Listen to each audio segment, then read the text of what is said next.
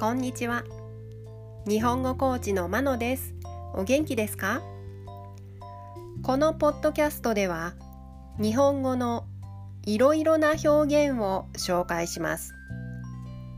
このような表現を知っていると相手が言っていることがもっとわかるようになりあなたが言いたいことがもっと言えるようになります。今週は複合動詞を紹介します。複合動詞というのは2つ以上の単語が1つになってできた動詞のことです。今日の複合動詞は食い違う。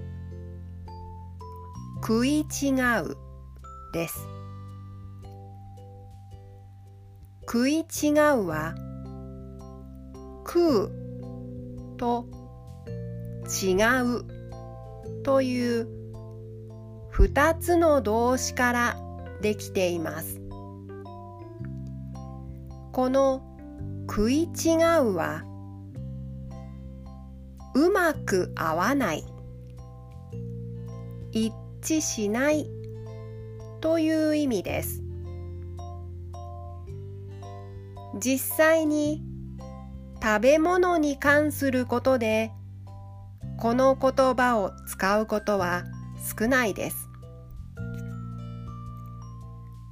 二つのものや二人の人の何かを合わせてみたときにそれが合わなかったというときに使います。例文です。1彼の意見と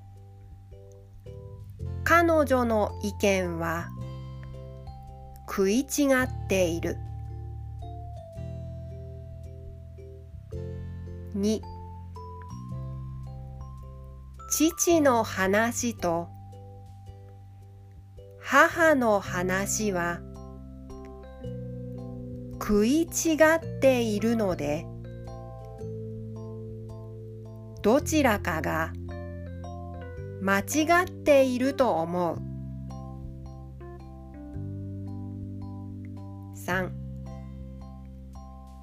二人の説明が食い違ったままでは話が前に進まない。いかがでしたか？次回も複合動詞を紹介します。では今日はこの辺で。